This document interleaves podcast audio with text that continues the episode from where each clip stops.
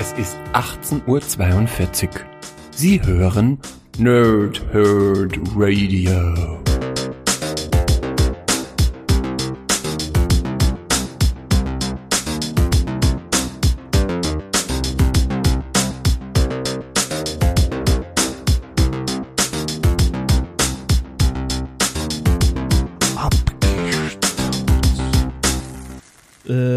Tage und angenehme Nächte. Mein Name ist Christian, ich spreche gerne in Mikrofone. Wie immer bei Abgestaubt mache ich das nicht alleine, sondern mit dem Pompa Jemomo, Farashin Tsukata, dem Sven.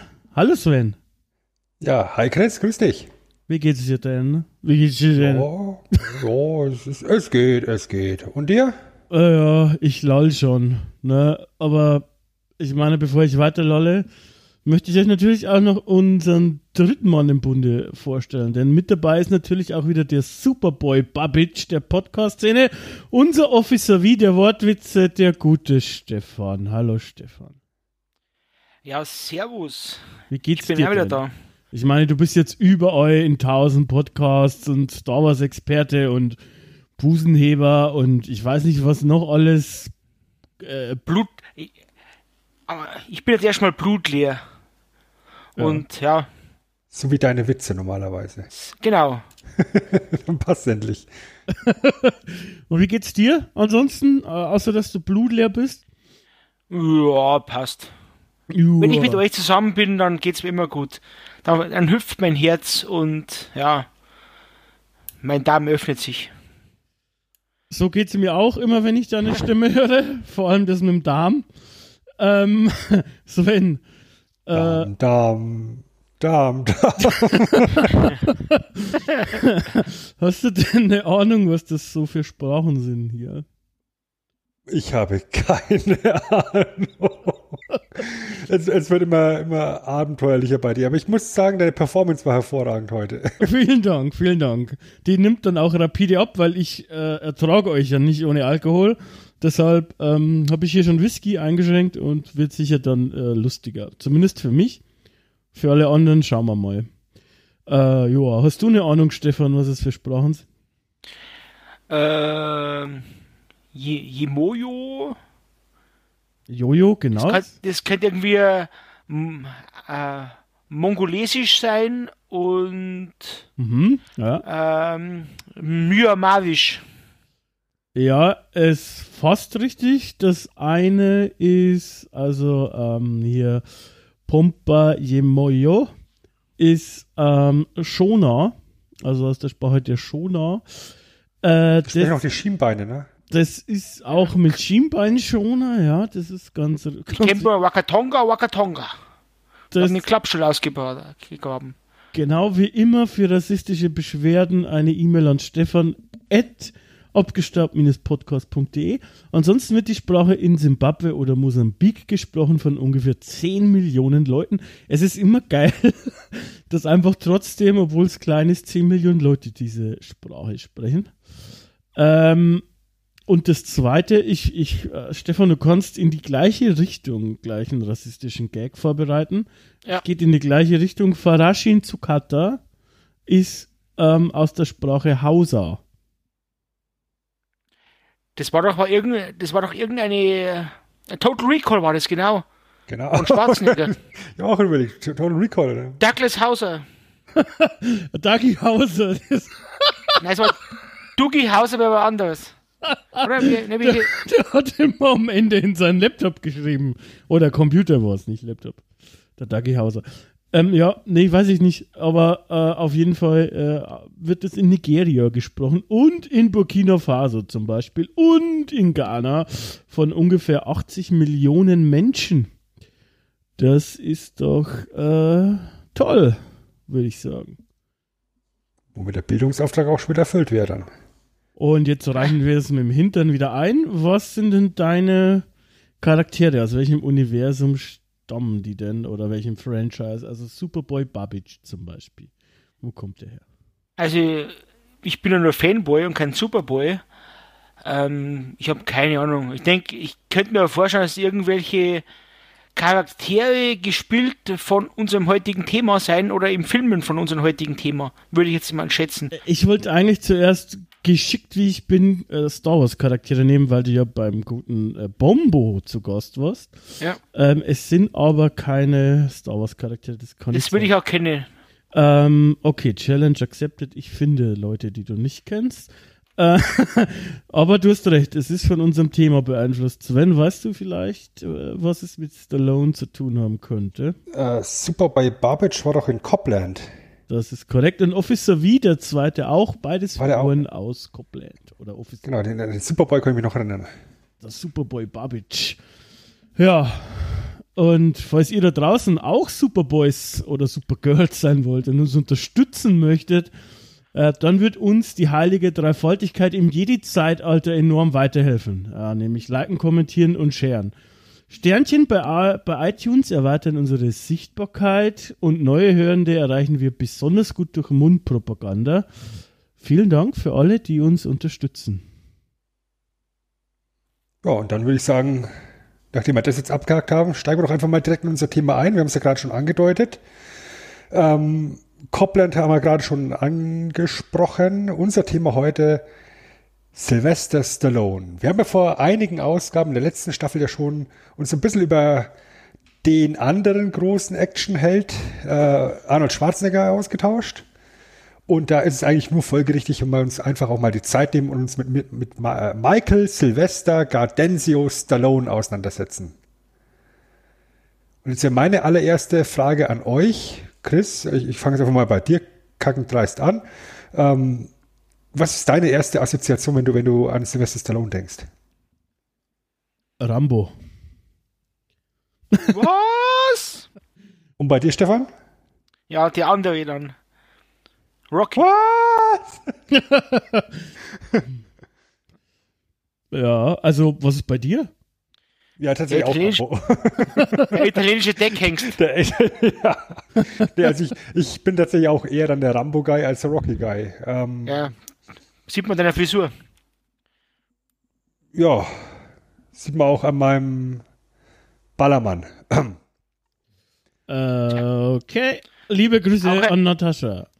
Auch ein Kle Aber auch ein kleiner Revolver macht große Löcher. So schaut's nämlich aus.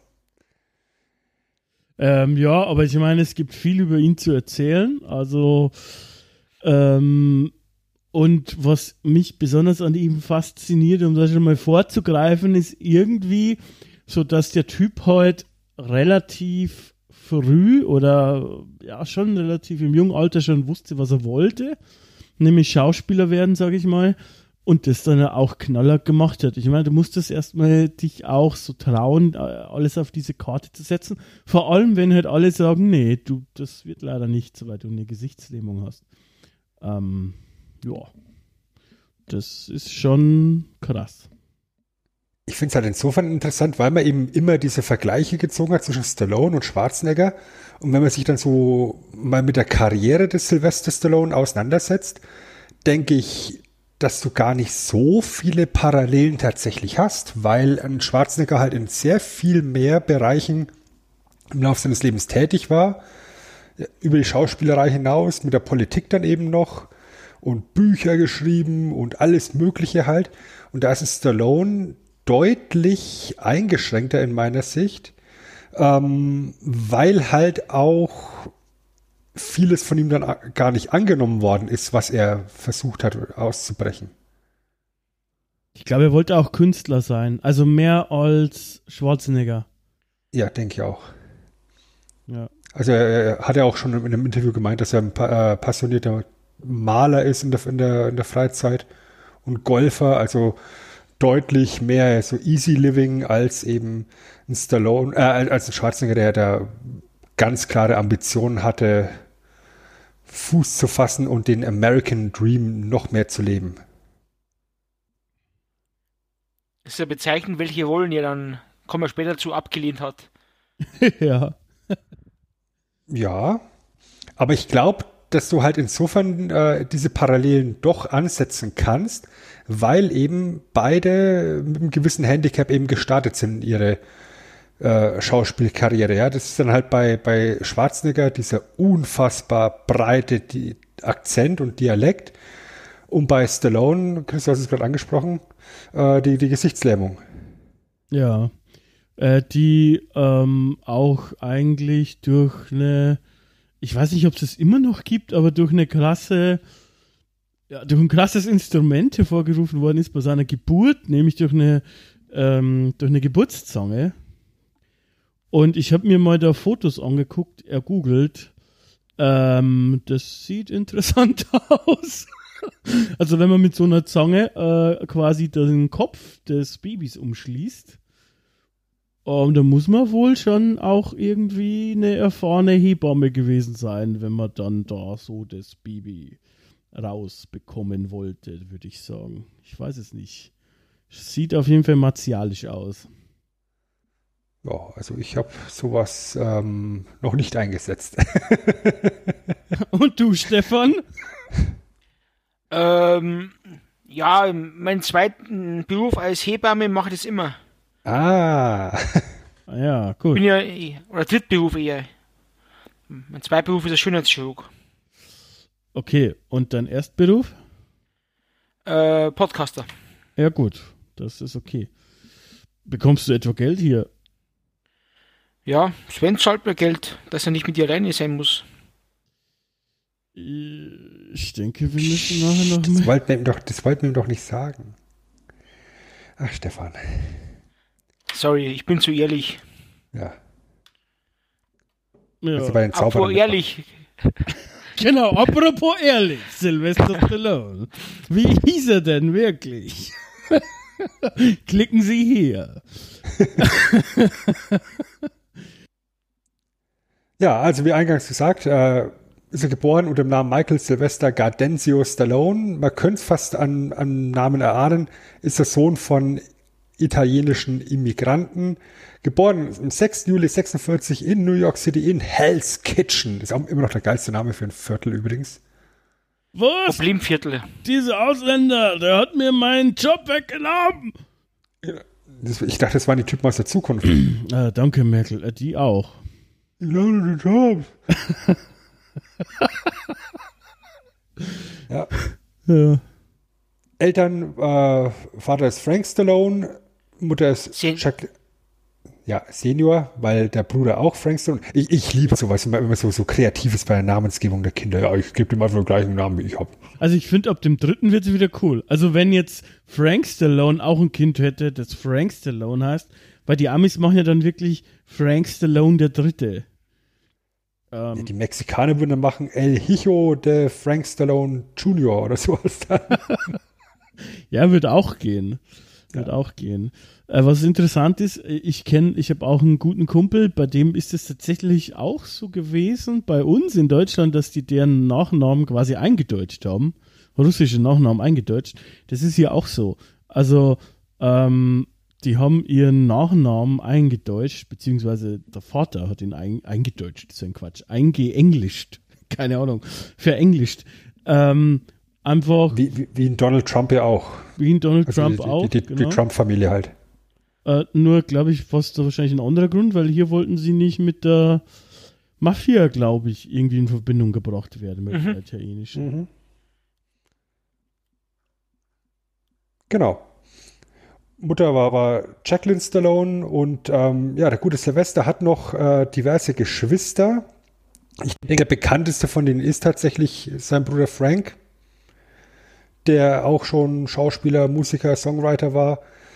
Ähm, Halbschwester Tony Dalto. Und des Weiteren haben wir dann noch Brian, Carla und Dante Alexander. Auch, auch wunderbare Namen. Dante oh, Alexander. Ja. ja. verheiratet war der gute Mann auch. Ähm, nicht nur einmal, sondern gleich dreimal mit einer Sascha Chuck. Ja, also, also nicht Chaka, das ist was anderes, sondern nur Chuck.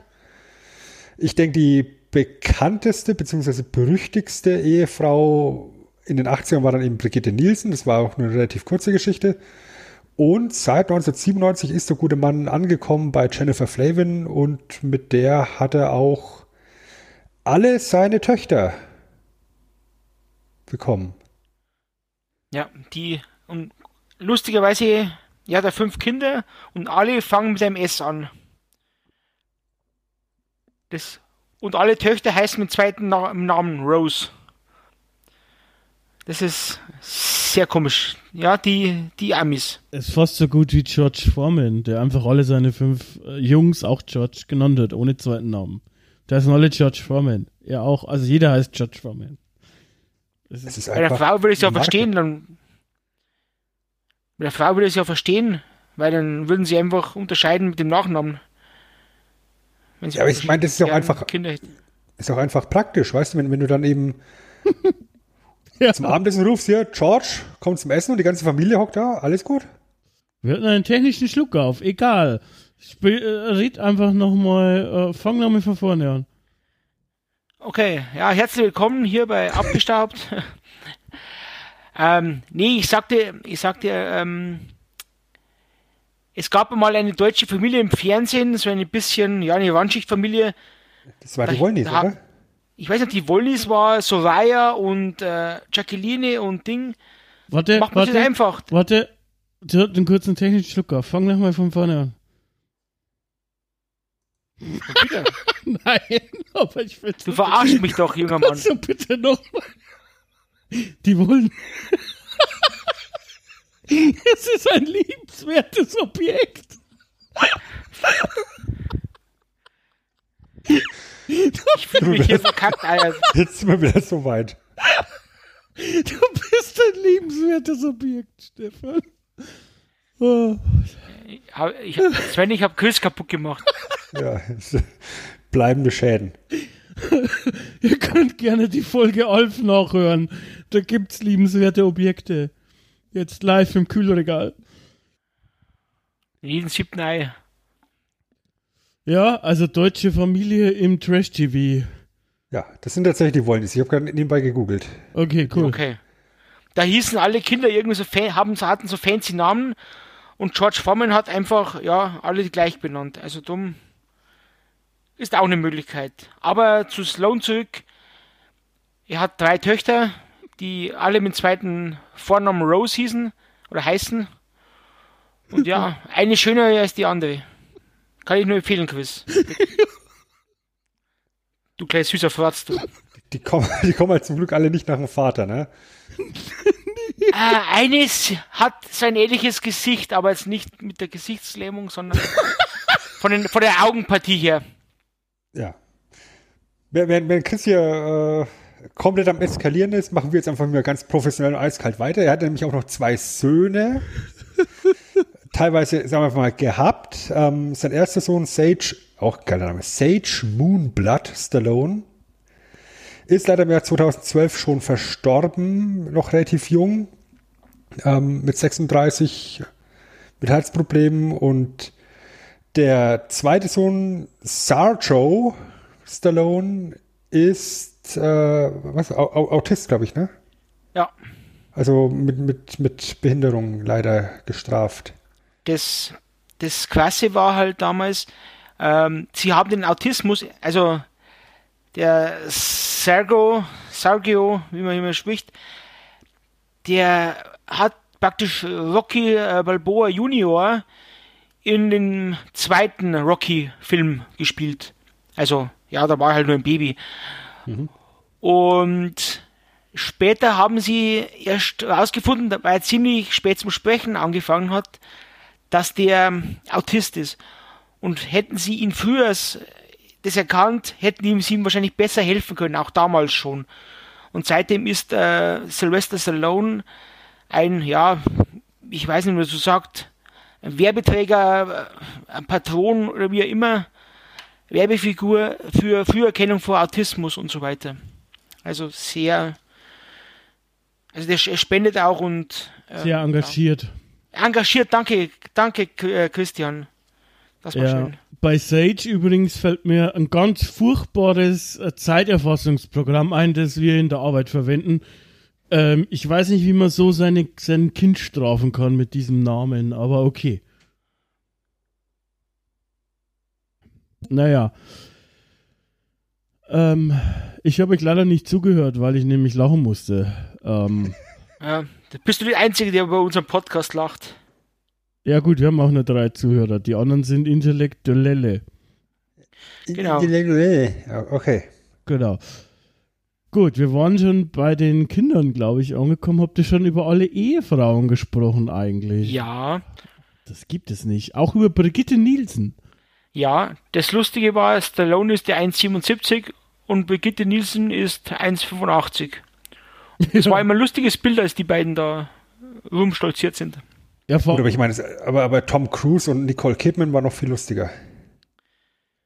Ja, Ja, oder Danny DeVito, egal mit wem. wobei halt das 85, 87 war, da hat man, glaube ich, schon noch versucht, dass der, der starke Mann Stallone groß aussieht. Du hast es ja im Film nie gesehen, dass er klein ist.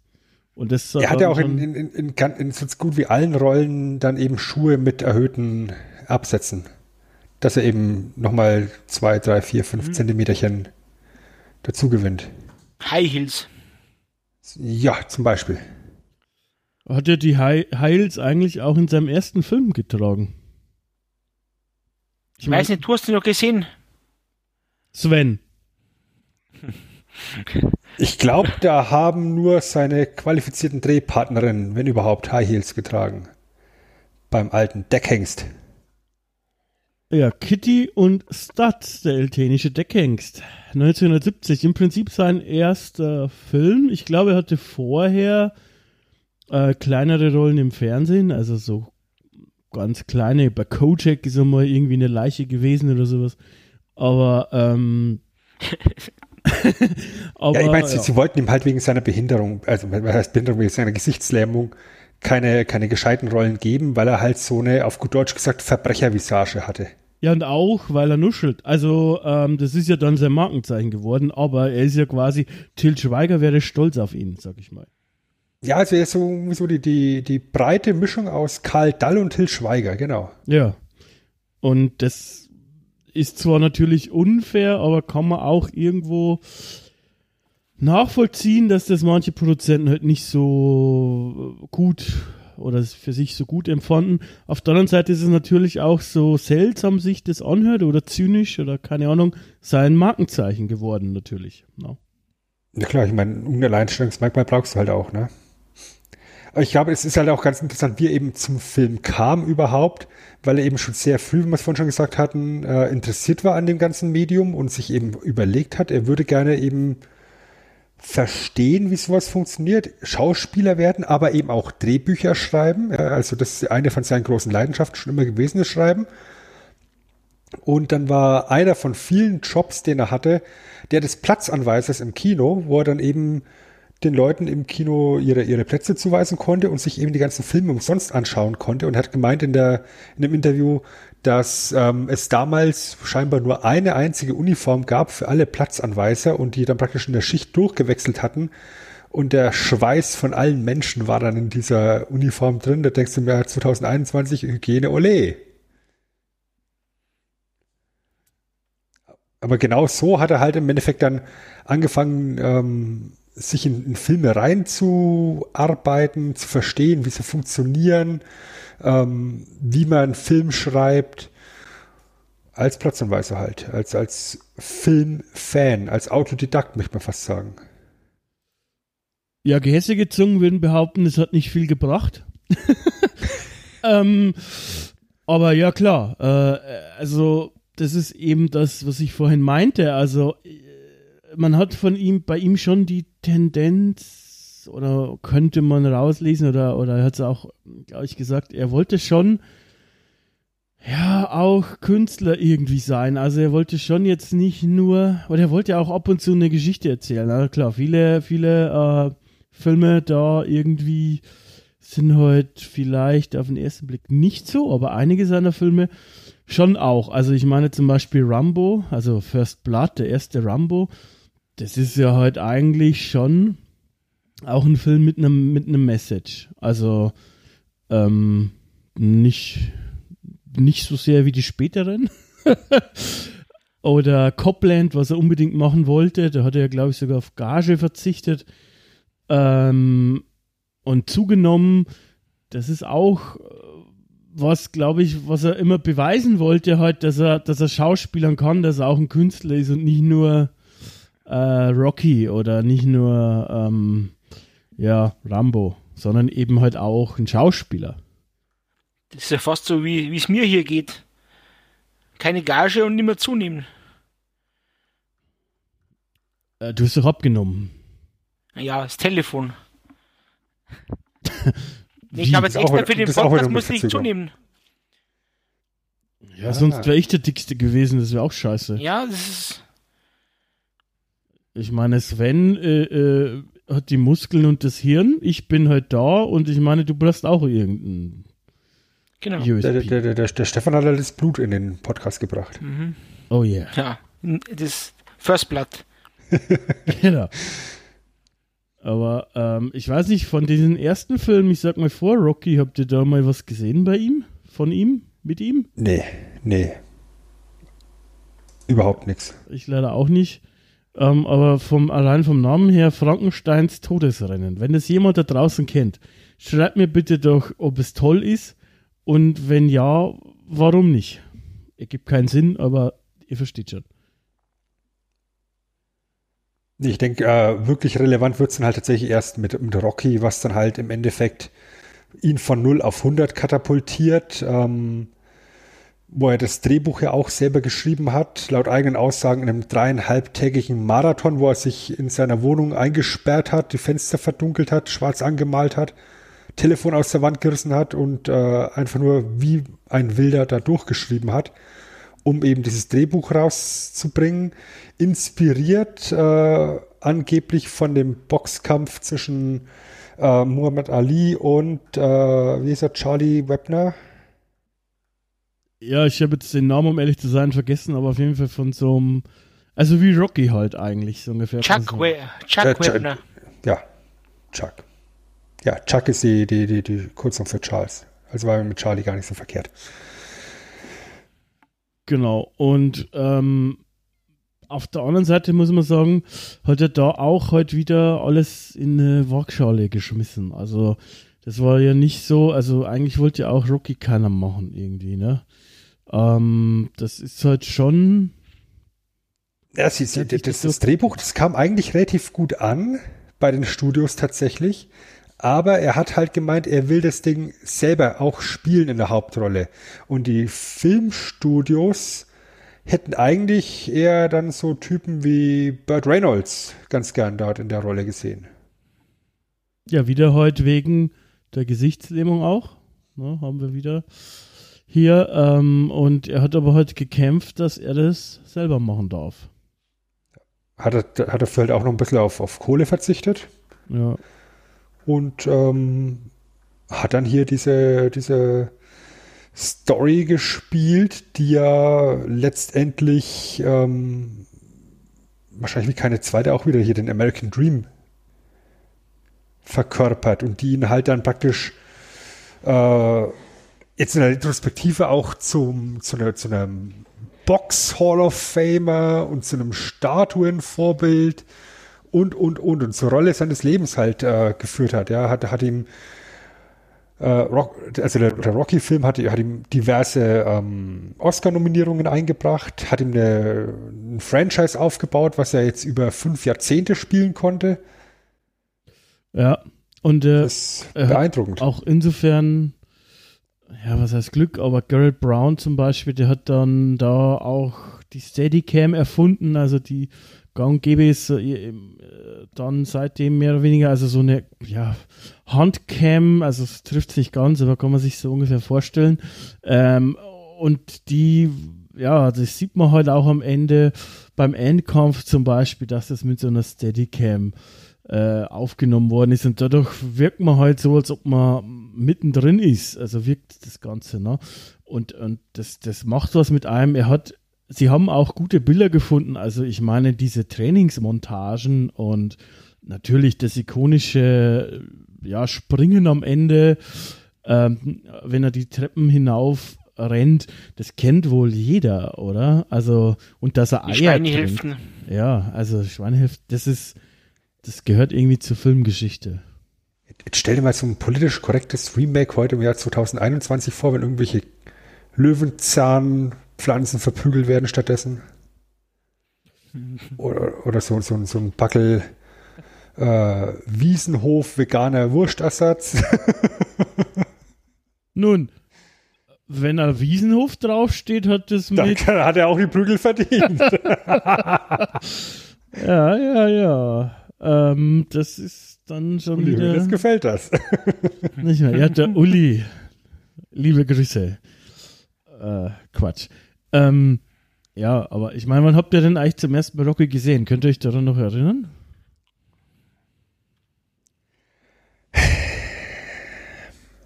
Jetzt, In den jetzt, 80ern. Jetzt, jetzt wird's, jetzt wird's schwierig. Ich habe nämlich tatsächlich noch keinen Rocky komplett gesehen. Okay, Was? ähm, nun.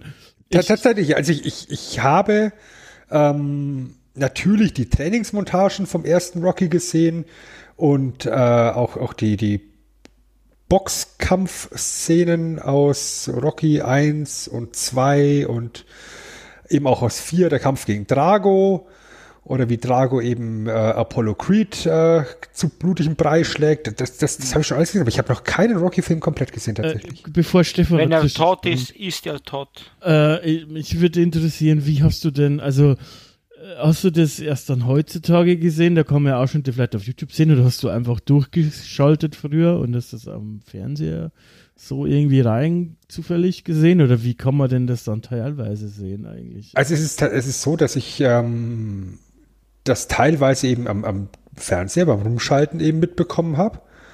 Oder eben alternativ bei meinem Vater, der ja eine sehr große VHS-Sammlung hatte und so, so ziemlich auch alles von Sylvester Stallone gesammelt hat. Und ähm, wenn da halt mal Rocky bei ihm lief, dann habe ich mich mit dazugesetzt. Aber ich habe irgendwie zu Rocky nie so die emotionale Bindung bekommen, wie zum Beispiel zu einem Rambo. Ja gut, ich meine, du hast ja zu Hause auch diese ganzen Gewehre. Ja, um Pfeil und Bogen. Eben.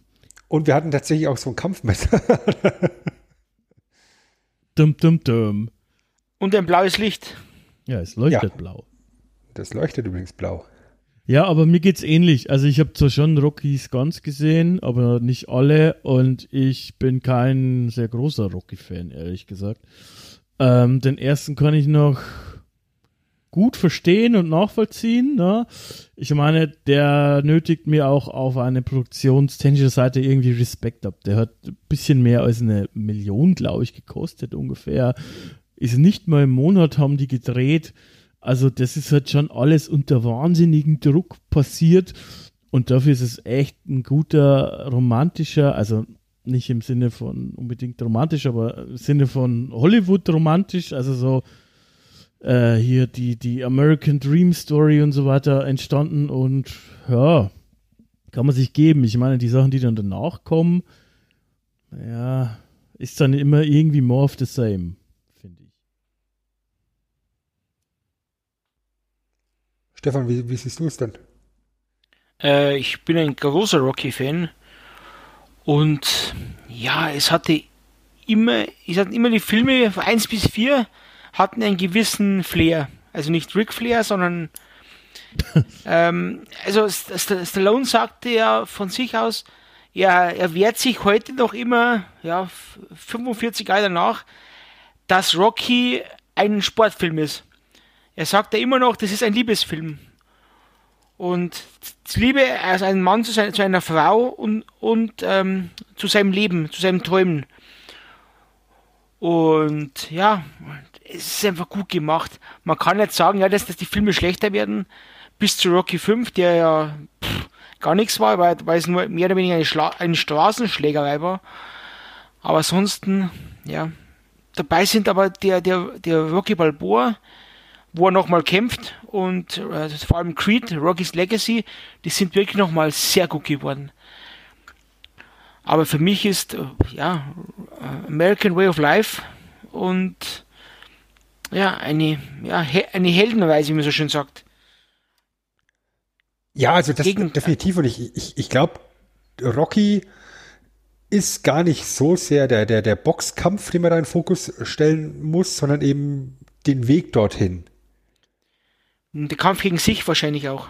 Eben, es ist, es ist wenig, das, das ist perfekt beschrieben. Es ist weniger der Kampf zwischen Rocky Danke. und Apollo Creed, sondern vielmehr der Kampf von Rocky gegen sich und, und, und, und die ganzen Widrigkeiten, der eben im Fokus steht. Und ähm, es ist ja heute noch so. Es läuft irgendwo Eye of the Tiger oder eben die, die, die Rocky-Fanfare und, und alle Typen im Fitnessstudio rennen an die Gewichte und, und, und fangen das Pumpen an. Ja. Also, ähm, ich denke, das ist das, was hängen geblieben ist. Aber ich kann es eben nur noch mal wiederholen. Ich selber habe nie einen Zugang zu Rocky gefunden. Ich war dann tatsächlich viel mehr beeindruckt von der Rolle des John Rambo in First Blood, also Rambo 1. Weil ich den so, so unglaublich tragisch fand. Als Antikriegsfilm auch noch. Ähm, der Mann alleine gegen die Autorität, wegen dem Missverständnis und so weiter und so fort. Äh, das war schon, das war schon ein starkes Ding in meiner, in meinen Augen. Das ist auf jeden Fall ein starkes Ding und eigentlich auch ähm, interessant, was dann daraus geworden ist, oder? Also, weil äh, das basiert ja auch auf einem Buch. Ähm, und naja, der erste Film ist halt durchaus ernst. Die restlichen werden ja dann doch stark überdreht, würde ich fast sagen, teilweise. Und auch sehr actionlastig, also mehr so, ähm, ich sag mal, cooler Actionheld mit One-Liner. Ähm, Also ich quasi. also mehr wie du und davor ist mehr so der tiefsinnige Typ, der halt mit seinen Dämonen kämpft und durch ein Missverständnis, wie du sagst, heute sich mit der Polizei anlegt, die Polizei aber auch keine gute Figur macht, sozusagen. Ähm, ja, finde ich, das Witzige ist, finde ich halt krass, weil ich persönlich habe zuerst irgendeinen anderen Rambo gesehen. Ich weiß gar nicht mehr so genau welchen, ehrlich gesagt. Ich glaube eher irgendwie drei oder so. Und es hatte dann schon immer so diesen, diesen ähm, Ruf halt, ja, so Actionheld, aber halt mehr so dümmliche Action. Also hat jetzt auch nichts Verwerfliches, aber mehr so Kopf aus, Popcorn reinschaufeln und Bum Bang. Und als ich dann Rambo 1 mit dieser Erwartung angeguckt habe, mal, ähm, ja, war ich überrascht ein bisschen, ehrlich gesagt. Wenn man, wenn man halt irgendwie den Franchise äh, Rambo kennt, dann ist halt in dem Sinn der erste Film eine Enttäuschung, weil es nicht das, das äh, 7 Milliarden Leichen mit, mit, mit einer 20 Kilometer langen Patronenkette im Maschinengewehr ist, sondern äh, mehr oder weniger, ja, eine Botschaft beinhaltet, wo halt spätere Rambo-Filme nicht haben. Zum Beispiel Rambo 4, oder ich glaube, der hieß John Rambo nur. John Rambo, ja. Ja, Ja, aber das, da, ist, das ist ja, ja, näher am Original halt, ne? Das ist ja, Ja, ja, ist klar, aber das ist jetzt, wenn man den, nur den, den reinen, wenn du den, den, den äh, John Rambo, den Vier als erster siehst, dann ist, ähm, ja, der erste eine Enttäuschung, wenn du, weißt, von dem Punkt, was du erwartest, dass du Gemetzel siehst und, ja, ich Ja, glaube, so viele Leute sterben ja da gar nicht in dem Film. Oder er bringt da fast also nicht so viele wie nachher. nicht so dann, viel, ja. ja. Gut, kommt nicht drauf an, was, woher du kommst, sorry, wollte ich jetzt gar nicht äh, unterbrechen, weil für mich ist, sind dann solche Sachen, finde ich persönlich eben schicker anzuschauen, also wenn die Action auch irgendeinen Sinn hat oder sowas. Ja, bin ich ähm, bei dir. Genau. Wie gesagt, der erste Teil hat ja auch eine ganz klare Message. Da geht es ja darum, dass das eben John Rambo eben dieser Vietnamkriegsveteran ist, der traumatisiert ist von dem, was er im Krieg erlebt hat und äh, der eigentlich sich nur wehrt. Ja, und, und die, die ikonische Szene in dem Film, die auch dann gefühlt tausendmal parodiert worden ist, ist wie, er, wie er sich ja dann selber die Verletzungen zusammennäht wieder, ja.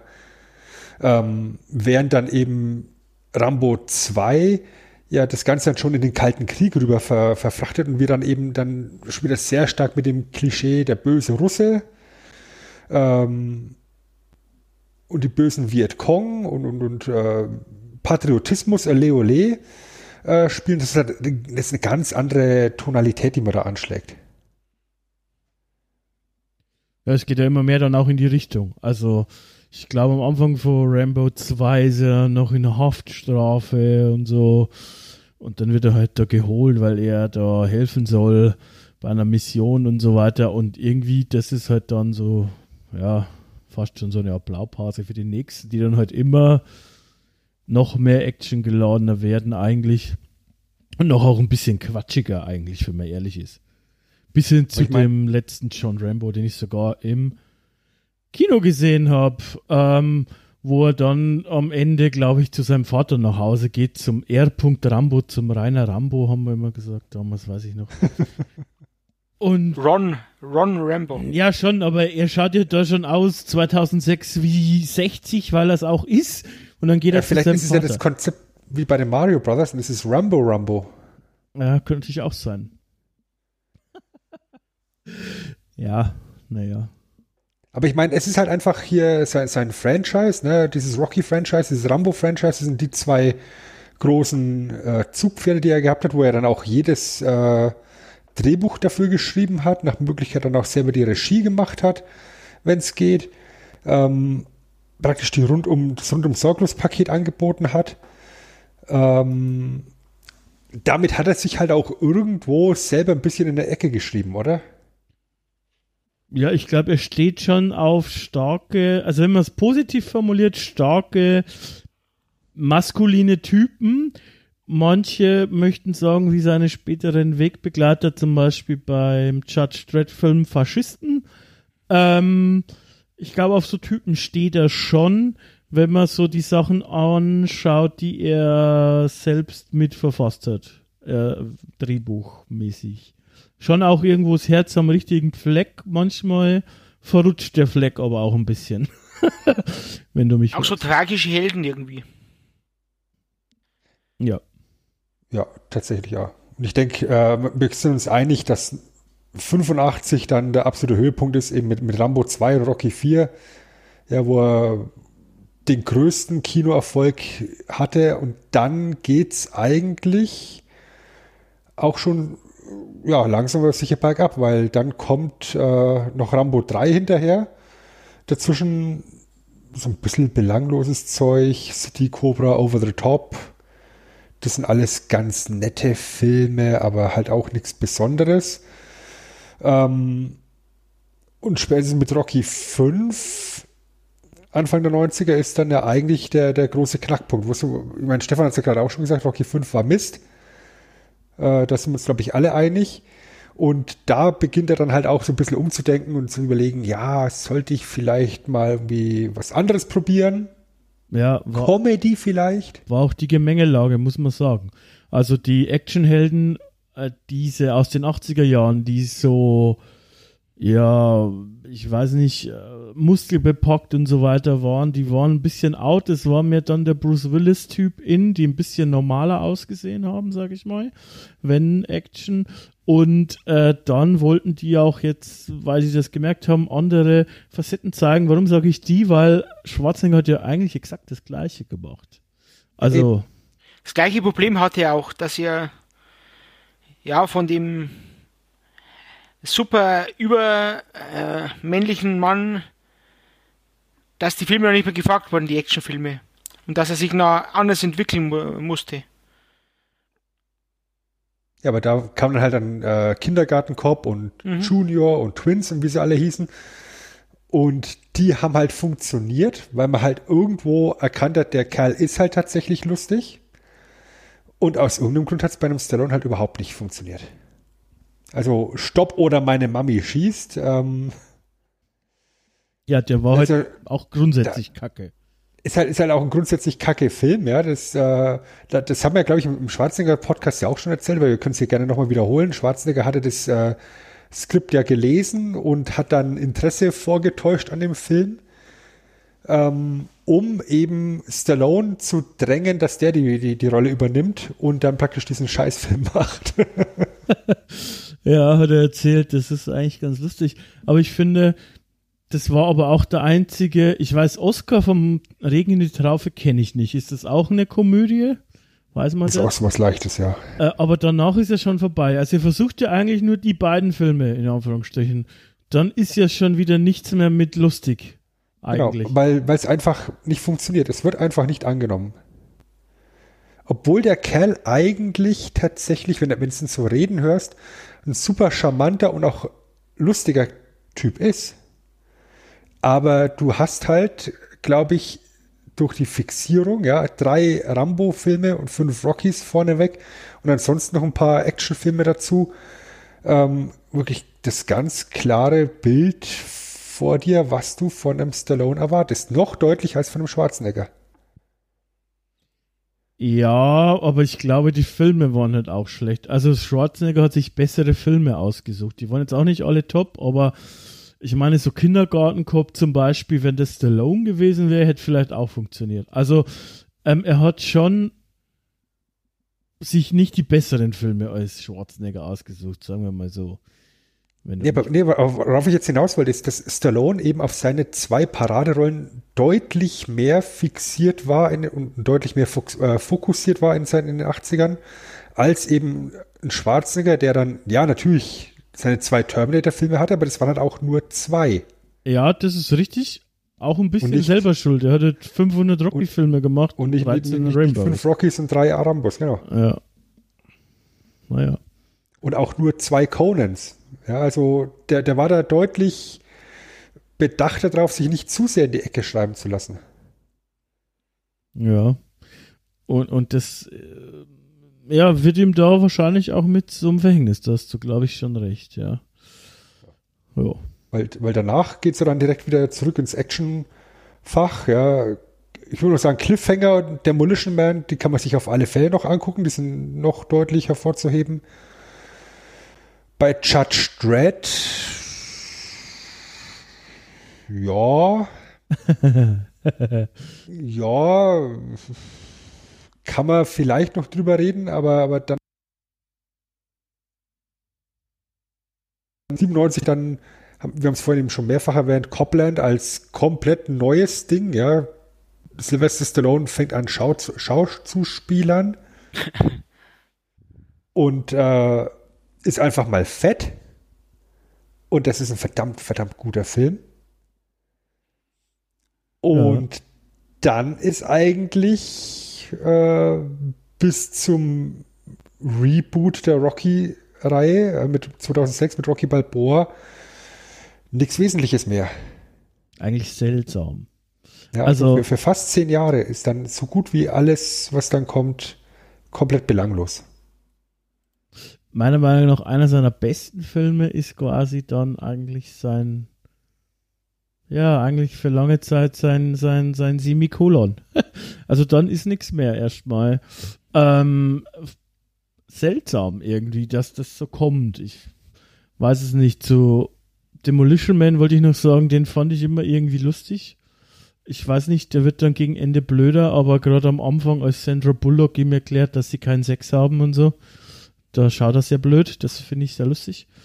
Und Ja, Sandra, Sandra Bullock kommt ja aus Franken. Das kann, muss man verstehen. Genau, die haben alle keinen Sex. Und, ähm, und bei Judge Dredd, äh, ich mag halt eigentlich schon so ein bisschen Judge Dredd, aber äh, da ist auch das Zitat raus, was ich vorhin gesagt habe. Der Regisseur ähm, Danny Cannon hat mal gesagt, dass eben für viele der schlechten Szenen Sylvester Stallone verantwortlich wäre, weil der sich geweigert hat, immer wieder Sachen äh, zu drehen und dann musste das umgeschrieben werden. Ähm, boah, ich weiß es nicht. Äh, er wird schon wissen. Aber ich weiß nicht, Stefan, hast du dann irgendwas nach Copland mal gesehen? Ich meine, ein paar Leute sagen, ich habe es selber nicht gesehen. Get Carter wäre okay. Hab ich, also ich habe Daylight gesehen, ich habe Copland aber eben nur einmal gesehen. Detox sagt mir was. Ich glaube, ich habe sogar Avenging, Avenging Angelo habe ich sogar gesehen. das tut mir leid. Bei Kids 3D habe ich auf alle Fälle gesehen. Und ja, nach, nach der Reboot von äh, Rocky Balboa und John Rambo kam das nächste Franchise, wo, wo es viele Actionstars wieder aus der Versenkung gehoben hat. Ja, der Expendables Ja. 2010. Und da war er natürlich maßgeblich. Er hat Regie geführt ähm, das und Drehbuch geschrieben. Drehbuch mitgeschrieben, ja, genau, oder maßgeblich geschrieben. Und er hat einfach mal sich gedacht, naja, nehmen wir einfach alle Actionhelden so ungefähr Alle. Und stecken sie in einen Film. Ich, ich muss sagen, ähm, Expendables 1 fand ich auch noch lustig. Das habe ich im Kino gesehen. Irgendwann hat sich das tatsächlich für mich auch sehr schnell totgelaufen, muss ich zugeben. Ähm, Expendables 2 kann ich mich schon nicht mehr erinnern. Ich glaube, ich habe ihn noch gesehen, aber 3 habe ich da nicht mehr geguckt. Und ich weiß nicht, gibt es 4 auch noch? Nee. Der Wird wird gerade gerade gedreht. gedreht. Ähm, ja. Geht mir jetzt auch nicht so ab, aber ich, die Idee am Anfang war lustig. Also gerade Dolph Lundgren oder Lundgren, den man schon ewig nicht mehr gesehen hat. Ähm, Charisma Carpenter aus meiner Buffy-Zeit, die ist keine Actionheldin, Mhm. aber what the fuck, was macht denn die da? Und ähm, hier natürlich unser guter alter Wrestler, hier, ne, äh, Bruce Willis. Steve Austin. Steve Austin, Bruce Willis dabei, Schwarzenegger mit einer kleinen Rolle. Terry Crews ist immer geil, Jet Li, Jason Statham. Ähm, also da sind schon viele dabei und ja, es ist halt ein guter Laune-Film. Also da muss man jetzt nicht so sehr auf die Story oder so schauen, sondern es geht darum, dass viel explodiert und man eine gute Zeit hat, so ungefähr. Den habe ich tatsächlich zweimal nacheinander im Kino gesehen. Eingeschlafen. In, innerhalb von einer Woche. Ach so. Also ich, ich habe mir den angeguckt mit meiner damaligen Freundin und ähm, Läuft. wir haben ihn uns dann ein zweites So schlimm Mal war die noch auch mal, nicht. wir haben uns dann noch ein zweites Mal angeguckt mit einem, mit einem anderen Pärchen, die auch allesamt so 80er Jahre Action-Helden-Fans sind und dann haben wir da eine ganze Menge Spaß gehabt an Expendables 1. Ich glaube, Stallone ist derjenige, der ähm, an Expendables 1 am wenigsten Spaß dann im Nachgang hatte, weil Steve Mhm. Austin ihm während der Dreharbeiten auf gut Deutsch gesagt den Nacken gebrochen hat. Ja.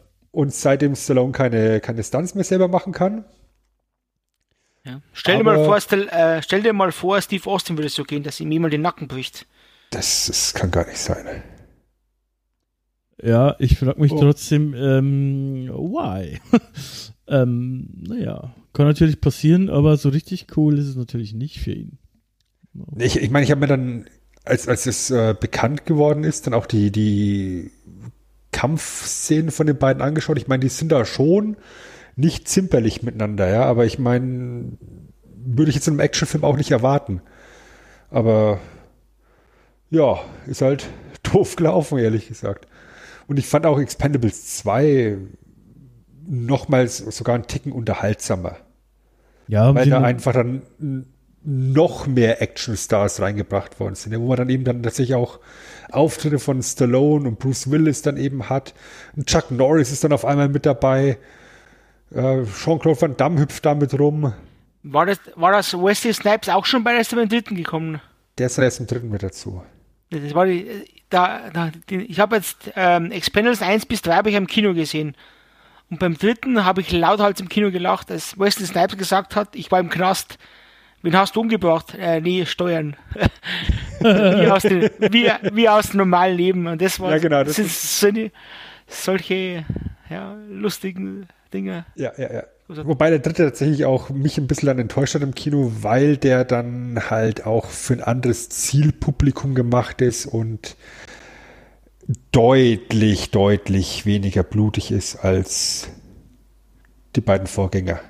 Ja, das finde ich halt scheiße, weil äh, diese Filme leben dann ein Stück weit auch von einer Gewaltorgie. Also finde ich zumindest. Ne? Also es muss dann schon auch ein bisschen krachen. Ich, meine, stell dir mal vor, wenn, ich weiß nicht, ob ihr die äh, geguckt habt, aber so, jetzt ist mir gerade der Name spontan empfallen, weil Gehirn kaputt. Keanu Reeves, Actionfilme, drei Filme. John Wick. John, John Wick. Wick. Stell dir mal John Wick jetzt ohne Brutalität vor. Das wäre auch scheiße. Ähm, ich weiß es nicht. Ich meine, ich habe den dritten nicht gesehen. Was ich cool finde, Kelsey Grammer ist anscheinend dabei. Den mag ich gern. Ähm, der ist kein Actionheld. Ja, Ronda Rousey ist mit dabei. Ronda Rousey ist auch dabei. Ja. Das wäre was für Stefan wieder. Yeah. Ohne Kriegsbemalung. Besser ist das. Ja. Ja, aber wie gesagt, also der dritte Teil, der ist dann schon deutlich entschärfter und ich bin gespannt, in welche Richtung jetzt tatsächlich dann der vierte geht. Ähm, beim Expendables Franchise muss man auch einfach sagen, so viele Teile können da einfach nicht mehr kommen, weil die Leute einfach scheiße alt sind. Und ich mir nicht vorstellen kann, dass da noch, äh,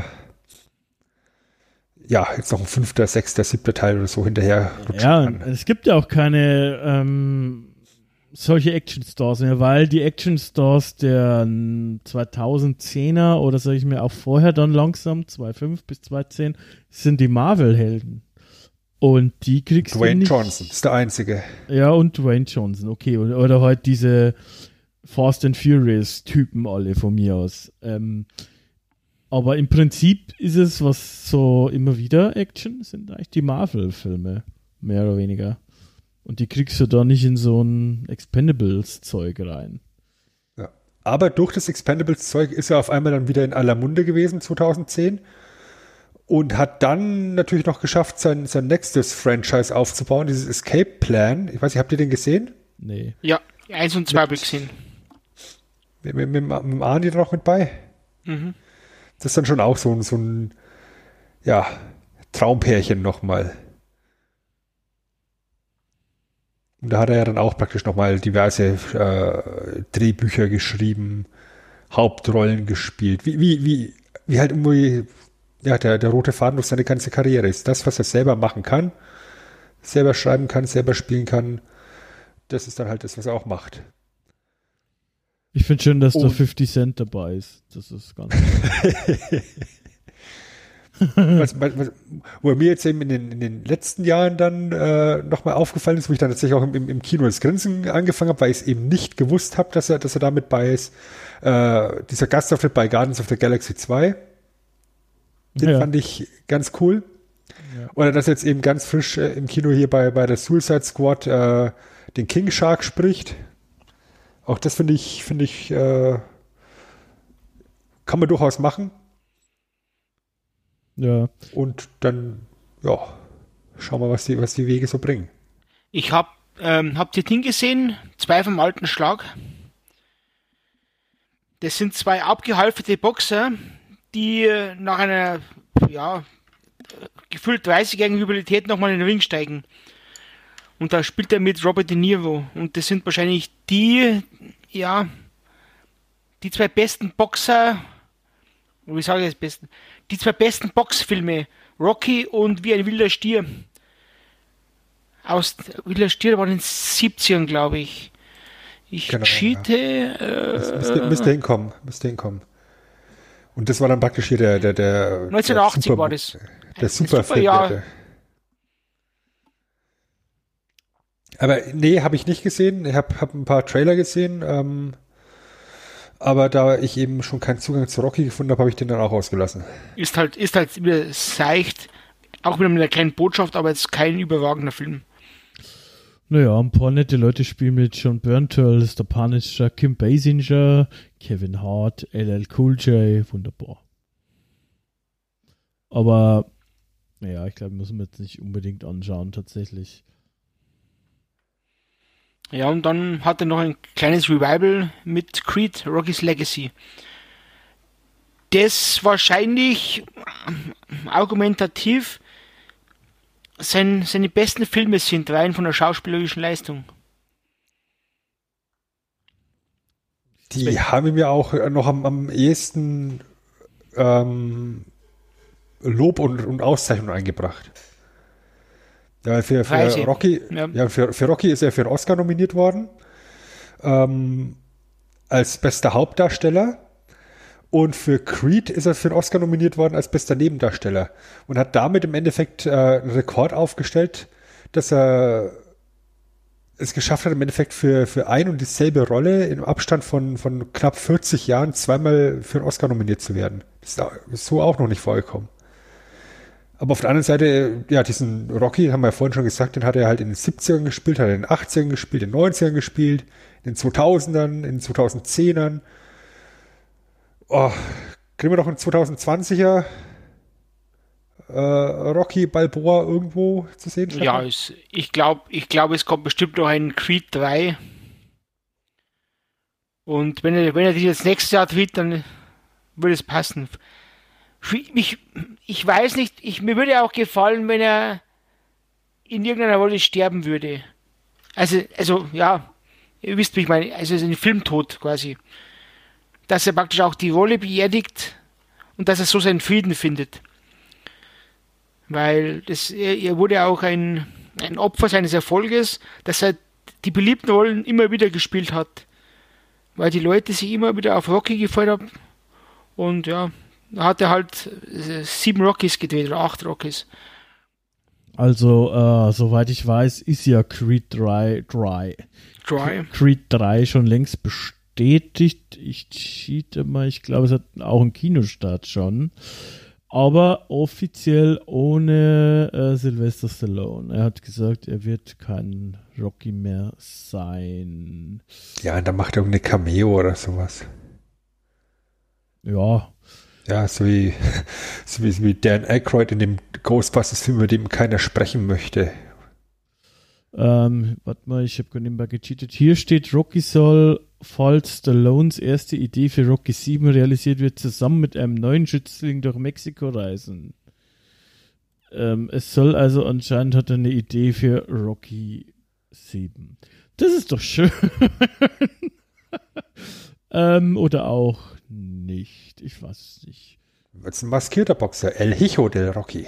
Genau, genau, genau. Naja, er, Toro Italiano. Das wäre der Stier und nicht der Hengst. Ja, verdammt. ja. Ja. Egal. Ähm, ja, aber ich meine, die beiden Rollen, Rocky und Rambo, die sind halt äh, so in ihn reingeschrieben. Rocky hat ihm viel Lob eingebracht, Rambo viel Kritik, sage ich jetzt einfach mal. Ja, also wenn man sich so die 80er, 90er, 2000er Jahre anguckt ähm, und dann auf in den Bereich der goldenen Himbeeren blickt, siehst du eigentlich in quasi jedem Jahr mindestens eine Nominierung für irgendwas mit, mit Sylvester Stallone. Ja, 13 Jahre in Folge hat der gute Mann äh, Nominierungen für Goldene Himbeeren kassiert, 32 Stück insgesamt. Und auch mehrfach das Ding äh, gewonnen. Unter anderem auch als schlechtester Darsteller des, des Jahrzehnts in den 80ern und schlechtester Schauspieler des Jahrhunderts in den 90ern. Gerechtfertigt? Fragezeichen. ja, pff, keine Ahnung, ist ja immer subjektiv. Also, ähm, kommt auch ein bisschen auf die Definition an. Ich finde schon, dass er kein guter Schauspieler ist, weil er immer sich selbst spielt, ein Stück weit. Also, ich finde, das ist ein bisschen wie Schwarzenegger. Sie sind schon, aber ich finde es bei ihm schlimmer, sie sind schon immer der gleiche Typus eigentlich. Ähm, in den Filmen, die man meistens sieht, außer Copland. Und das, da finde ich, lässt das schon durchblitzen, dass es auch anders könnte. Ähm, bei den anderen, also die ich gesehen habe, also Rambo, Rocky, Demolition Man, Judge Dredd, das ist irgendwie so eine ähnliche Kerbe alles. Das sind auch halt ähnliche Filme. Aber pff, ihm deshalb die, die Himbeere für den oder für den schlechtesten Schauspieler des was des Jahrhunderts Ja. zu geben, naja, ich weiß es nicht. Er, er, er polarisiert halt auch viel. Und da ist er halt auf einem größeren Präsentierteller. Ich weiß es nicht, wann. Ähm, ach, wie heißt der jetzt? Ähm, ja, sein Nachfolger, der danach immer als schlechtester Schauspieler, mir fällt der Name nicht ein, ähm, äh, Chill, äh, Jack and Chill, nee, wie heißt? Jack Ähm, Chillenhall. Na, äh, wie heißt es denn? Mein Gott, bin ich jetzt blöd. Happy, Ja. Happy Gilmore, ähm, Adam Sandler. Adam Sandler. Adam Sandler, genau, der danach jeden Film, wo er als schlechtester Schauspieler bekommen hat, die, die goldene Himbeere. Und der popularisiert hat auch, ich finde die Filme auch nicht so schlecht, sie, sie unterhalten und das ist das größte Auszeichnung, die man nicht haben kann. Sie verdienen Geld damit, sie unterhalten die Leute und da ist es mir egal, ob das ein überragend guter Schauspieler ist, weil ja, so, so Arthouse-Filme oder so ewig lange Dialoge, die Oscar gewinnen, die unterhalten einen weniger als wie so eine dumpfe Unterhaltung, wo John Rambo 20 Milliarden Leute umbringt in, in 90 Minuten. Hans So find Lackner ich. gefällt das. Ja. Ich wollte auch gerade sagen, dass es bitte jemand genau so rauskroppt und dann einfach aus dem Zusammenhang reißt. Naja, weiß ich nicht, kann man so auch nicht sagen, finde ich. Äh, Vor allem im Oscar gewinnen ja gar nicht so die Arzi-Fazi-Sachen meistens, sondern schon mainstreamige Sachen. Aber was denkst du, Sven? Also ich denke schon, dass, ähm, was du vorhin in dem Nebensatz gesagt hast, eine ganz wichtige äh, These ist, ja, dass er sich selber spielt. Das hat er im Interview auch schon gesagt, dass Rocky und Rambo einfach zwei Seiten von ihm sind. Äh, Rocky ist dieses wilde Tier, äh, sozusagen der Sylvester Stallone früh vorm Kaffee, ähm, der einfach äh, sich noch nicht selber gefunden hat, nicht, nicht ganz ausgearbeitet ist, der einfach ähm, ja, ein wilder Typ ist. Und Rocky ist halt der ultimative Familienmensch. Und äh, zusammengefasst hast du praktisch schon die, die, diese, diese Dialektik zwischen dem amerikanischen Frankenstein-Monster und dem amerikanischen Traum. Ähm, und ich denke, das ist ein ganz wichtiger Punkt, dass er da immer auf diese Rollen zurückkommt, weil er sich halt auch irgendwo mit beiden Figuren identifizieren kann. Bringt ihm das viel Lob ein? Mit Sicherheit nicht. Und ähm, dadurch, dass er sich so auf diese beiden Rollen fokussiert, ist halt dann auch alles, was er darüber hinaus macht, automatisch, möchte man es eigentlich fast sagen, B-Movie. Und hat damit eigentlich dann auch direkt schon wieder so Geschmäckle. Und ich meine, damit bist halt bei den, bei den Razzies halt auch direkt äh, Top-Kandidat. Wenn es jetzt dann vielleicht noch ein tolles Budget hattest für den Film und der Hauptdarsteller vielleicht auch ein bisschen mehr Kohle bekommen hat und dann ist das Ganze eben kein Arzi-Fazi-Scheiß, ähm, dann hast du halt ein Razzie so gut wie sicher. Und wenn man, wenn man sich dann natürlich auf, auf so, so Schauspieler eingeschossen hat, ich meine, das, äh, Arnold Schwarzenegger war da auch ein Kandidat dafür, wo man halt auch dann gesehen hat, ach, schau mal, der hat die dicken Muskeln, der kann bestimmt nicht richtig schauspielern, dem geben wir jetzt einfach mal eine Nominierung für eine goldene Himbeere für Mr. Freeze. Ja, der Madonna hat die ja auch reihenweise abgeholt. Ja, genau. Oder, oder, oder, ähm, Halle Berry hat, hat, hat, hat die da, damals ja sogar noch persönlich entgegengenommen. Das war großartig. Ja, äh, äh, es, die brauchen natürlich auch jemanden, der berühmt genug ist. Also die werden sicher keinen Unbekannten dort auszeichnen. Na, natürlich nicht. Und ich meine, das ist ja auch so, so ein Punkt von den Razzies, die ja damit sich auch selber ein bisschen abfeiern, ja, dass sie eben irgendwelche super prominenten äh, ähm, dort nominieren, einfach damit die goldene Himbeere noch mehr im, in, in aller Munde ist. Ja, und wenn du dann natürlich dann so einen reißerischen Titel raushaust wie schlechtester Schauspieler des Jahrzehnts, schlechtester Schauspieler des Jahrhunderts, äh, dümmster Affe aller Zeiten, keine Ahnung, so, sowas, ja, solche, solche komplett übersteuerten Superlative, dann ist es teilweise halt auch einfach, ja, Entertainment. Ja, apropos Entertainment. Geilste Überleitung ever. Ich finde, wir sollten noch ein paar Trivia-Facts raushauen, die wir so jetzt nicht noch nicht untergebracht haben. Also ich zum Beispiel fand ja ultra interessant, dass er quasi fünf Rollen abgelehnt hat. Und fünf große Rollen eigentlich. Und mich würde da auch eure Einschätzung interessieren, wie die Filme wären teilweise. Ihr müsst von mir das nicht zu allen Filmen sagen, aber zumindest bei ein paar. Wenn er der Hauptdarsteller gewesen wäre und nicht ähm, ja, jemand anders. Also äh, ich sage jetzt einfach mal die fünf Filme und ihr könnt euch dann mal was rauspicken und am Ende sage ich auch was. Also er hat anscheinend die Hauptrolle für Beverly Hills Cop abgelehnt. Das äh, ist schon mal pervers. Dann ähm, die Hauptrolle in Stirb langsam und Superman und Pretty Woman hat er abgelehnt. Und dann noch die Rolle von Bruce Willis in Pulp Fiction, was was witzig ist insofern, weil die hat ja quasi, also nicht Bruce Willis äh, seine Rolle, aber die Rolle von John Travolta hat ihm ja quasi seinen zweiten Film gebracht. Und die beiden haben ja, also hier Bruce Willis und äh, John Travolta haben ja Staying Alive, das Drehbuch geschrieben. Und dann wären die beide quasi wieder vielleicht, äh, und ich relativ sicher wieder wie Phoenix aus der Asche, Asche gestiegen, würde ich sagen. Ähm, das wäre auch lustig gewesen. Von daher, äh, Stefan, such dir doch da mal was aus und, und keine Ahnung, was, was. Es wäre auch, ähm, ja, von Bruce, Bruce Willis, von Butch, ähm, Pulp Fiction wäre sehr interessant gewesen, weil, ja, da ja ähm, Butch am Anfang jemanden umbringt im Ring als Boxer. Das hätte sehr gut gepasst. Und, von dem Film aber am meisten vorstellen könnte ich mir in Pretty Woman irgendwie. Was? Als Ja. Richard Gere. Ja. Ja, nicht als Julia Roberts. Ja, Julie Roberts, du Nase. Ja, ja, schon, aber Richard Gere und Sylvester Stallone, das ist ja. Ja. Als, Ja. als, als, als Schwerreicher, der sich eine Prostituierte kauft, hätte ich mir schon gut vorstellen können. Ja, okay. Aber Gere macht es natürlich sehr charmant.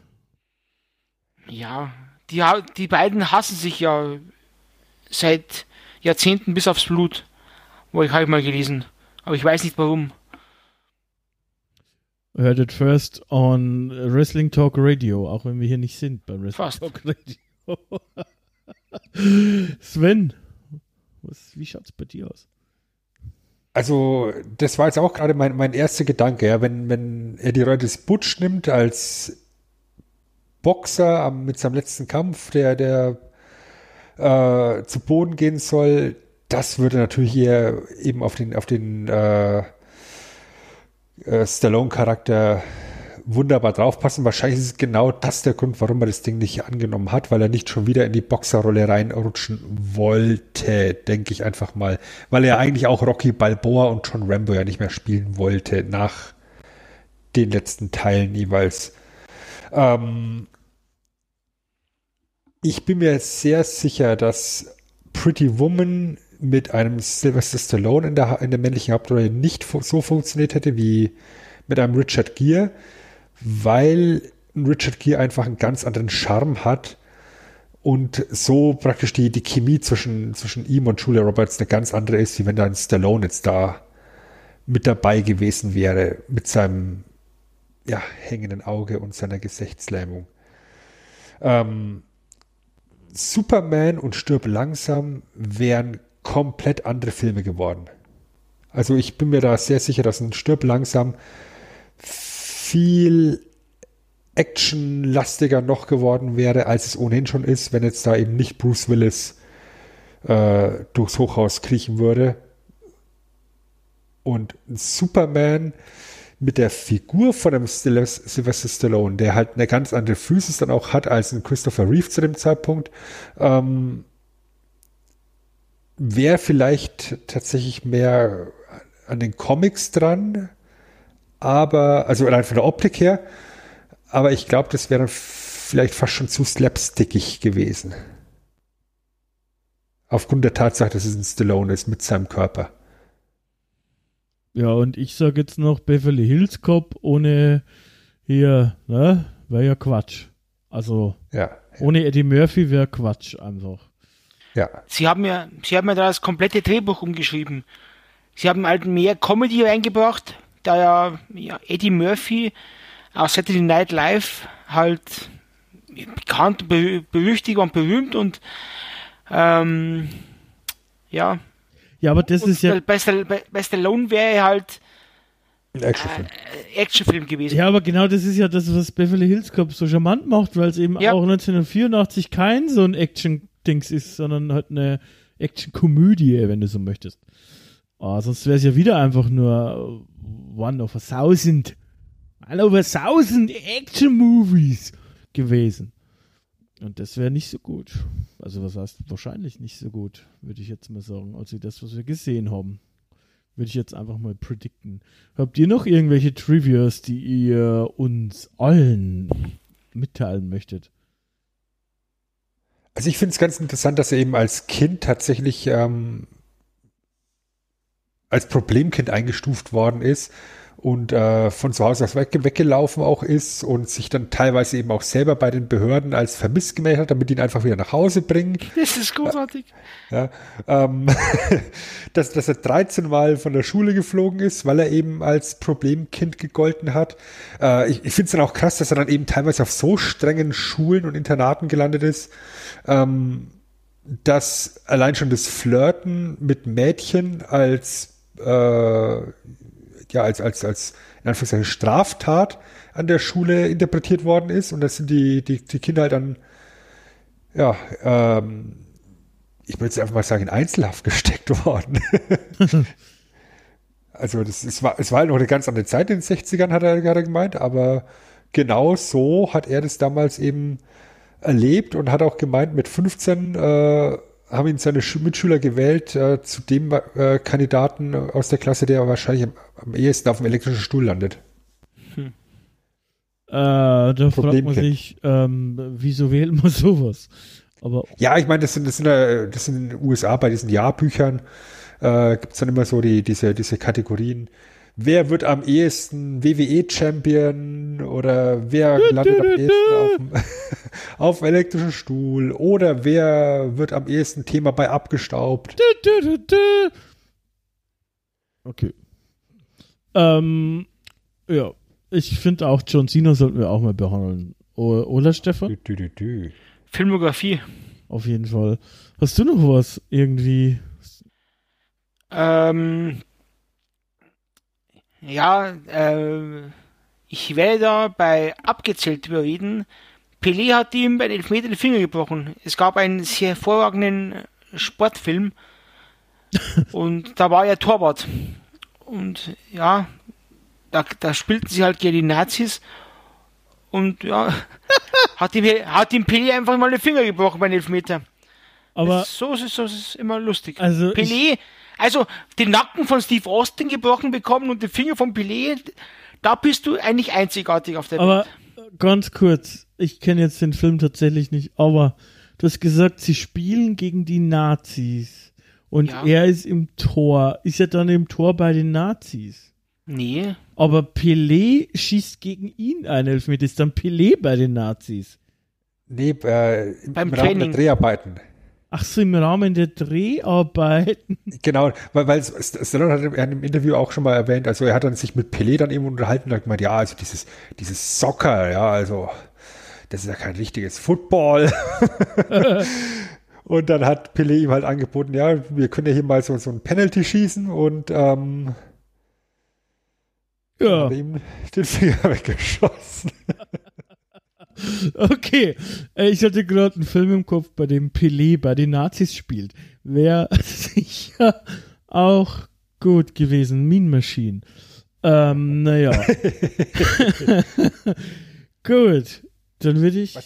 Was ich, was ich tatsächlich eben auch noch äh, ergänzen möchte, weil wir uns ihm jetzt so, so ein bisschen die, die tragische Figur äh, diagnostiziert haben. Er ist natürlich genau wie in Arnold Schwarzenegger kein Engelchen, ja, also er hat durchaus auch seine Kontroversen gehabt in, in, in seinem Leben. Ähm, man hat ihm zum Beispiel immer wieder über die Jahre vorgeworfen, dass er diverse Frauen sexuell belästigt haben sollte. Aber es ist auch jedes Mal ähm, äh, entkräftet worden. Einem Kölner Comedian gefällt das. Ähm, ja.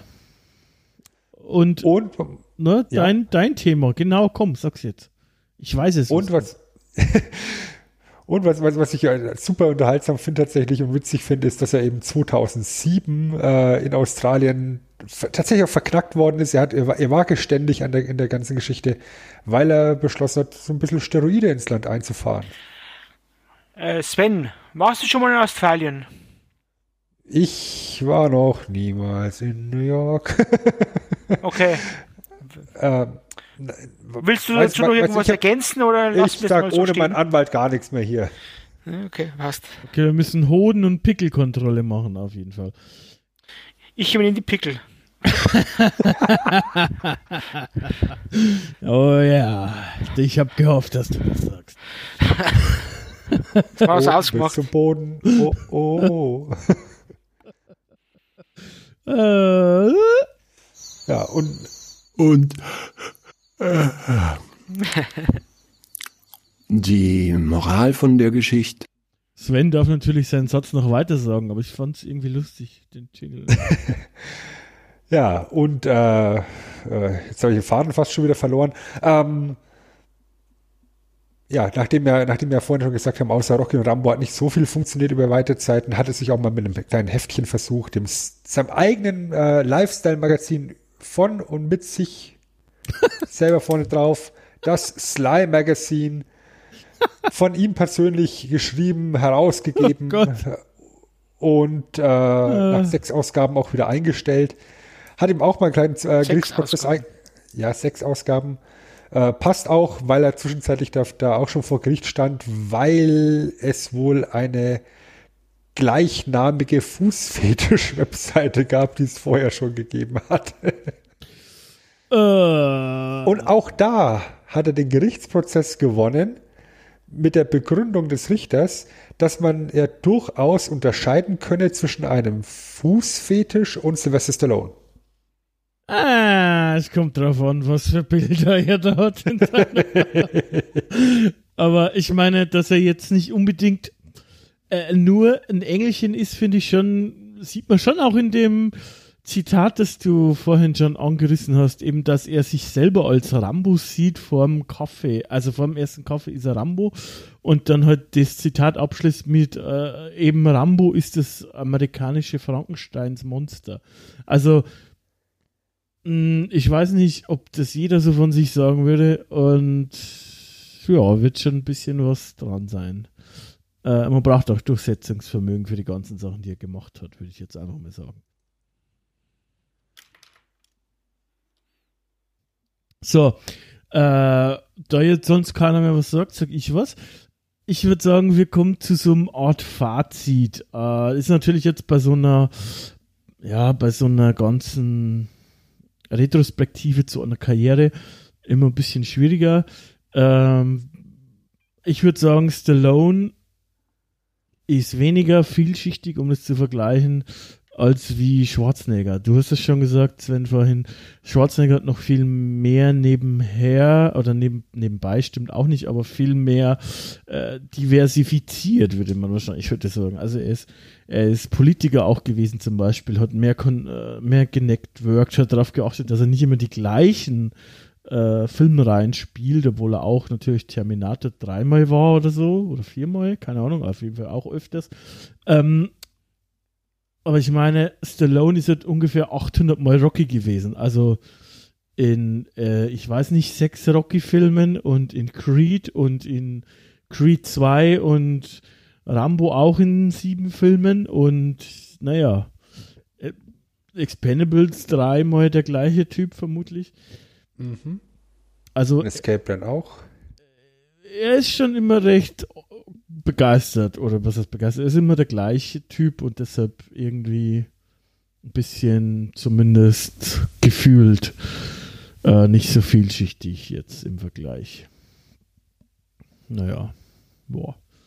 Ja, also ich, ich glaube, das ist eine, eine, ganz gute Zusammenfassung tatsächlich auch. Ähm, ich denke auch, dass er bei allen Vergleichen, die er zwischen den beiden eben anreißt, der deutlich, ich nenne es einfach mal, bodenständigere von den beiden ist, ähm, weil ein Schwarzenegger auch halt auch einfach immer, immer, immer zu jedem Zeitpunkt in seiner Karriere ähm, im Rampenlicht gestanden ist. Egal, ob es jetzt eben als Schauspieler war oder als Politiker oder dann wieder als Schauspieler. Du hast im Endeffekt nie einen, einen, einen Arnold Schwarzenegger aus dem Blick verloren. Er war immer relevant. Und bei einem Stallone haben wir jetzt so vorhin gesagt, haben wir zum Beispiel diese Periode zwischen 97 und 2006, wo nicht so viel passiert, wo er zwar weiterhin Filme produziert, aber die halt äh, ja, Flops am laufenden Band im Endeffekt sind und äh, im Endeffekt das, das äh, Sternchen hinter einem Sylvester Stallone halt äh, auch schon sehr, sehr klein geworden ist und der Marktwert halt auch einfach kaum noch vorhanden war. Und wenn jetzt da Expendables nicht so ein Erfolg gewesen wäre, wie es geworden ist, dann würde man heute wahrscheinlich auch gar nicht mehr über den Sylvester Stallone reden. Dann wäre er wahrscheinlich schon in der Rente und würde sich auf seinem alten Teil ausruhen. Insofern ist es halt jemand, der seine zwei, drei, vier Paraderollen gefunden hat, die auch ausspielt, auch im Rahmen seiner Möglichkeiten gut bis sehr gut ausspielt. Das kann ihm auch keiner irgendwie ankreiden, weil auch ein Sylvester Stallone bekommt diese hässlichen Papierdinger mit der Post geschickt, die sich Rechnungen nennen und auch die wollen bezahlt werden. Und solange er sich damit wohlfühlt, habe ich da auch überhaupt kein Problem damit. Aber um jetzt äh, zum Eingang der, der, der Sendung zurückzugehen, kann man ihn und Sylvester Stallone, äh, kann man Sylvester Stallone und Arnold Schwarzenegger vergleichen? Gar nicht mal so sehr, würde ich sagen. Und insofern fand ich es jetzt ganz nett, dass wir tatsächlich auch über, über ihn gesprochen haben hier. Und ähm, so ein kleines bisschen mit dem, mit dem Vorurteil aufgeräumt haben, dass er und, und äh, Schwarzenegger eben diese austauschbaren 80er Jahre Actionhelden sind. Stefan. Ja, ich sage mal, das meiste das Ben schon gesagt. Ähm, ich finde, Stallone vertraut auf das, was er kann und versucht nicht etwas zu machen, das er nicht kann. Ich glaube, der hat seine Fehler früher gelernt und dann macht er halt zum zehnten Mal einen Rocky oder zum zwölften Mal Rambo und versucht nicht irgendwie das Rad neu zu erfinden, das sich halt ein Schwarzjäger getan hat mit Kindergartenkopf oder Junior oder was weiß ich, Mr. Church oder wie sie alle hießen. Dass er einfach, ähm, wie man so, so, so schön sagt, bei seinen Leisten bleibt, Herr Schuster oder Herr Schmidt, wie immer. Also, ja, das ist auch zu können, zu, auch eine, eine Leistung zu wissen, was man kann, was man nicht kann. Findet sich. Das stimmt, ja. Tief. So, ich darf euch jetzt noch auf die nächste Episode hinweisen. Das dürfte eigentlich ein abgezählt sein, wenn ich mich nicht äh, irre. Absolut. Und zwar dürfte das dann abgezählt sein zu unseren Top 3 Stallone-Filmen. Und Genau. ich Dann machen wir das dann noch rund. Kann euch sagen, was für eine Episode. die war. Uiuiui, ui, ich würde die nicht verpassen wollen. An eurer Stelle. Äh, ganz, ganz toll. Ganz, ganz toll ist auch, wie immer, oder sind auch meine Übergänge. Ähm, und auch der gute Stefan ist ganz toll. Ne, Ich Stefan? weiß. Ich weiß, ich muss ganz, ganz besonders. Ähm, ja, ich bedanke mich für euch, dass ich dabei sein dürfte und freue mich schon aufs Abgezählt und ich habe ja gehört, es kommt dann noch irgendwas im Oktober. Ich weiß es, aber ich habe es schon vergessen. Aber irgendwas kommt noch. Bleibt einfach dran, danke und macht's gut, ihr süßen Fratze. Ihr liebenswerte Objekte. Ah, apropos liebenswerte Objekte. Sven! Ja, dann ist jetzt bei mir mal wieder an der Zeit, unseren Schrank aufzumachen, den Staubwedel wegzulegen. Und unser Schrank füllt sich mit der aktuellen Staffel. Wir haben jetzt hier schon die vierte Folge der aktuellen Staffel. Äh, das heißt, das vierte Item kommt heute rein.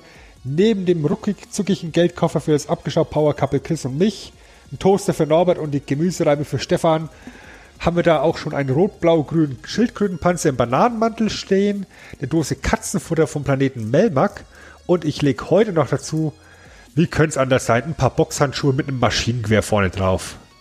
Also aufgedruckt. Quasi. Sticker. Quasi. Quasi. Verstehst Versteh ich. Ja, zu guter Letzt möchte ich mich natürlich auch bei euch beiden und auch bei der Twitter-Gottes unserer Adrian Nick bedanken. Äh, vielen Dank für deinen Einsatz an dieser so stürmischen Social Media Front. Und Stefan hat schon gelegt. Ähm, wir haben vielleicht diesmal noch eine zusätzliche Episode im Schocktober. Dazu dann vielleicht bei abgezählt noch mehr. An dieser Stelle kann ich sagen, wir hören uns wieder. Versprochen.